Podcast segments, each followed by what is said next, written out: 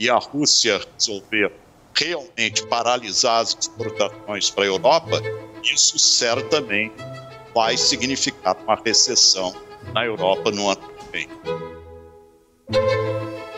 Viva! Está com o Expresso da Manhã. Eu sou o Paulo Baldaia.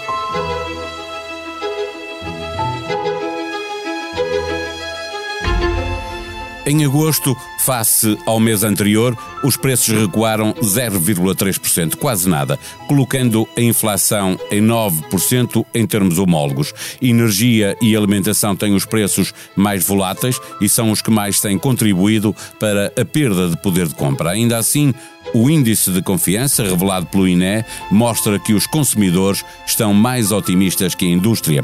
Os empresários já dão como certa a recessão e avisam que só falta saber quando chegará.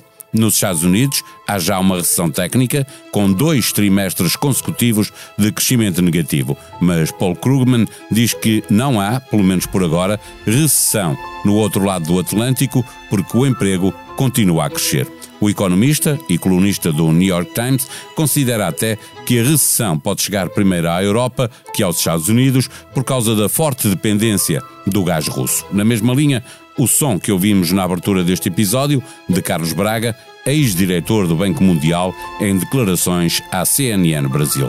Sem crescimento económico se veja, mas com a grande vantagem de ter o emprego em bons níveis, fica mais difícil compensar, com atualizações salariais, a perda de poder de compra provocada pela inflação. O futuro próximo é uma incógnita, mas há nuvens negras no horizonte. Neste episódio, conversamos com o diretor do Expresso, João Vieira Pereira.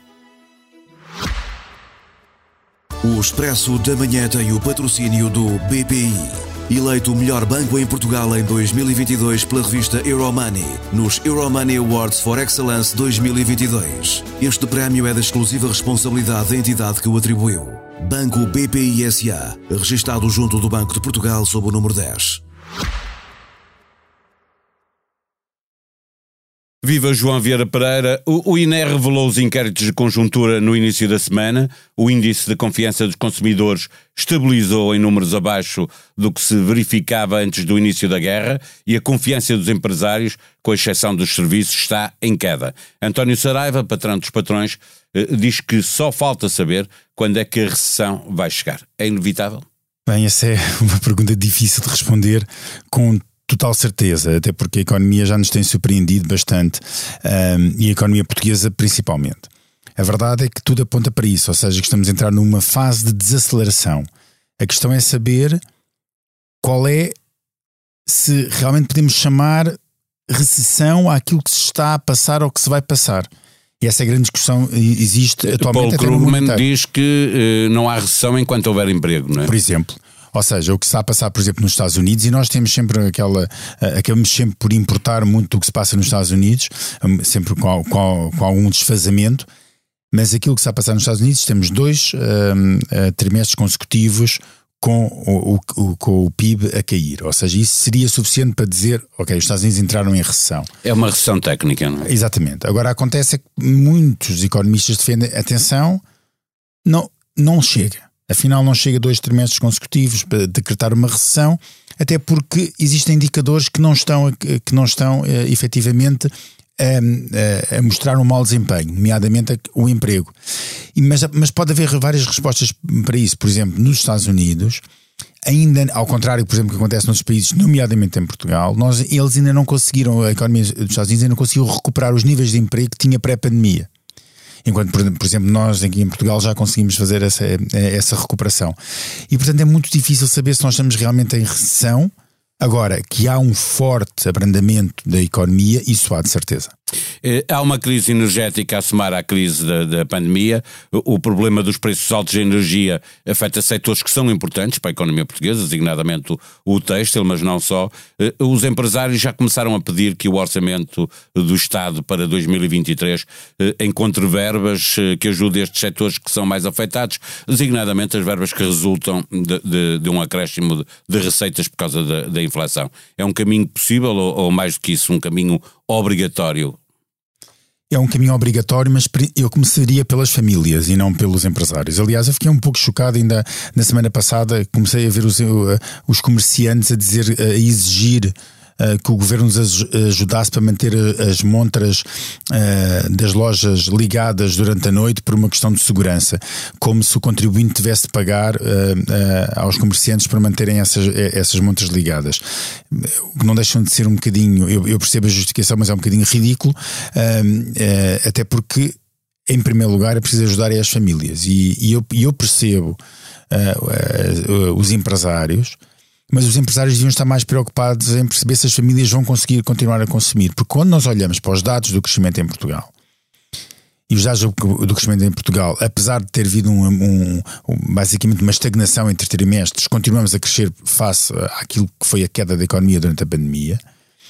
Aquilo que, se, que, que acontece é que o consumo, ou seja, a parte do crescimento provocada pelo consumo interno, está em queda já, mas o, o crescimento que vem do exterior continua a favorecer uh, o produto interno bruto. Portanto, os, os empresários deviam estar preocupados em garantir que os portugueses vão continuar a ter condições é, para continuar a consumir. Até porque inquéritos de conjuntura do INE também revelam que as famílias estão já eh, a pensar em começar a cortar em algum consumo, não é? Esse é o problema da recessão e da economia da gestão das expectativas, ou seja, quando nós começamos muito a falar em inflação, quando nós começamos muito a falar em recessão, a primeira reação do agente, que é racional, é começar a cortar no seu consumo. Quando começa a cortar no seu consumo, ajuda a prolongar ou a acentuar essa própria crise.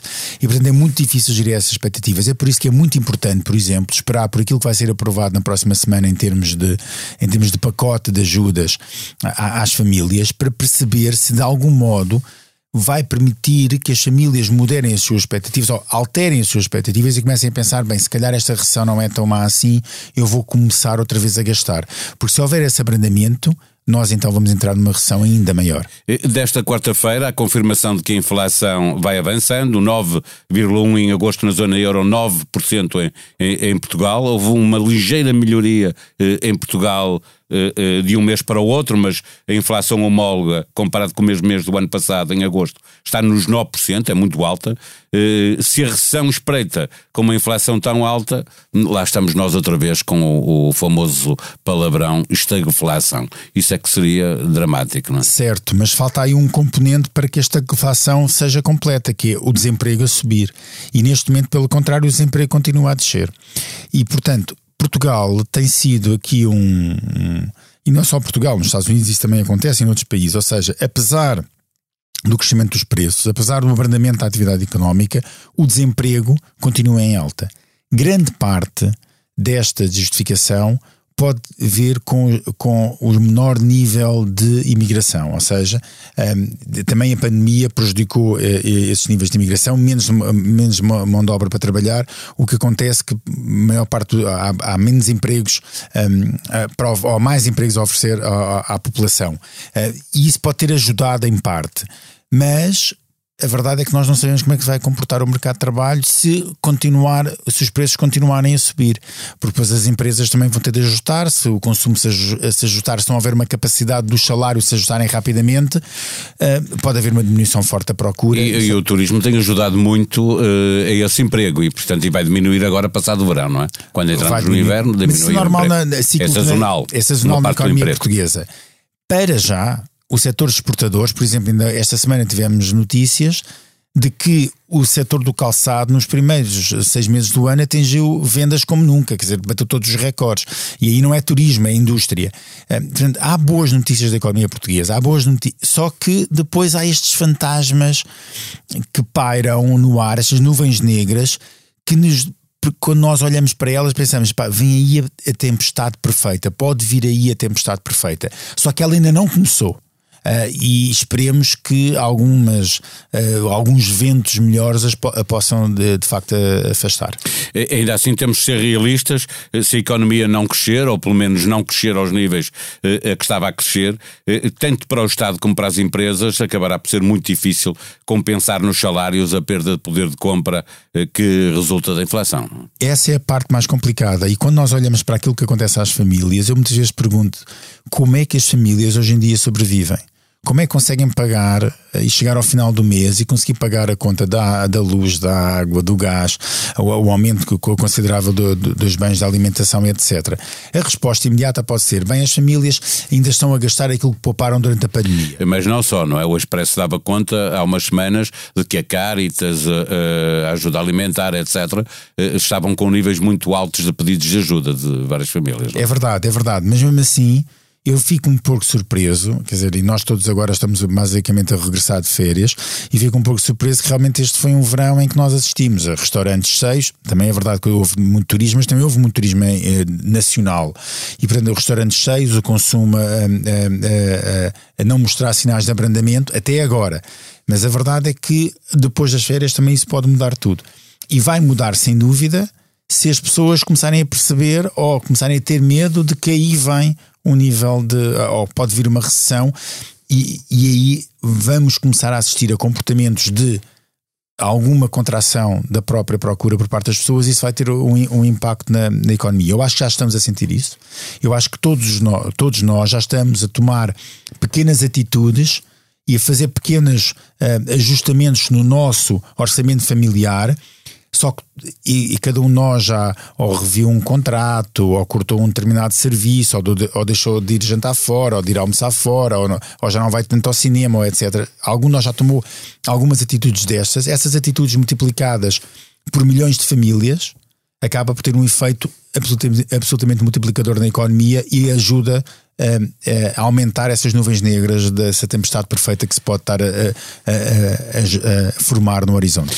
Para fechar a nossa conversa, eh, eh, sendo muito difícil compensar eh, nos salários, até porque isso também pode contribuir para uma espiral inflacionista, o poder de compra que, que se está a perder com a inflação, devemos esperar uma maior contestação social, mais greves, designadamente na administração pública, mas também em alguns dos setores privados mais específicos para essa tempestade perfeita que está a formar, contribui também o atual ambiente político, que é um ambiente político, hum, eu diria, de algum sentido de desgovernação. É o, um ambiente político em que o governo diz: bem, nós vamos apresentar um pacote às famílias, mas entretanto vamos todos de férias e apresentamos o pacote às famílias em setembro. Uh, e já sabemos que se vai ser para apresentar em setembro, muito, muito provavelmente só vai entrar em vigor em janeiro do próximo no próximo Orçamento de Estado. E, portanto, tudo isto faz com que uh, nós tenhamos, uh, de alguma forma, a convicção de que nada vai mudar do lado salarial. E se nós temos a certeza de que, pelo menos para o ano, vai ter de haver algum, algum alargar do cinto, até porque o, o Estado está a encaixar mais impostos com o aumento da inflação, com o aumento dos preços.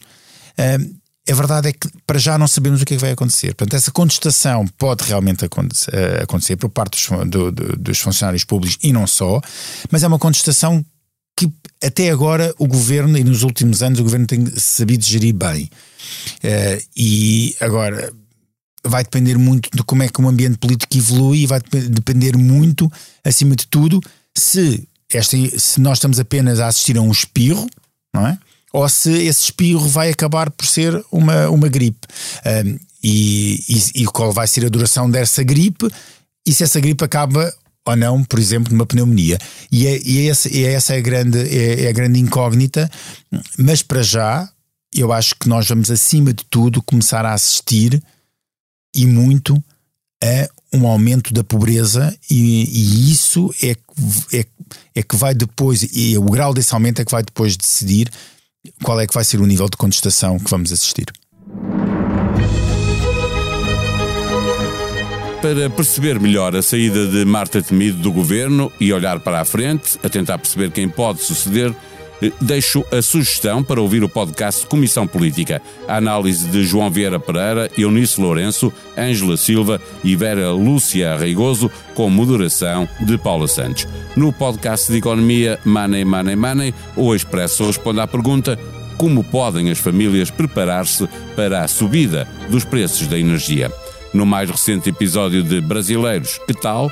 A escritora Eliana Alves Cruz conversa com a jornalista Cristiana Martins sobre o Brasil, racismo e a invasão do país pelos portugueses e posterior independência, comemorada no próximo dia 7 de setembro. Comente e avalie os podcasts do Expresso, dessa forma estará a contribuir para melhorar o nosso trabalho, melhorando também os podcasts que chegam até si. A sonoplastia deste episódio foi de João Luís Amorim. Vamos voltar amanhã. Até lá. Tenham um bom dia.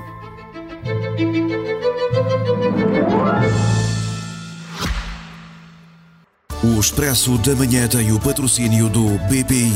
Eleito o melhor banco em Portugal em 2022 pela revista Euromoney, nos Euromoney Awards for Excellence 2022. Este prémio é da exclusiva responsabilidade da entidade que o atribuiu. Banco BPI SA, registado junto do Banco de Portugal sob o número 10.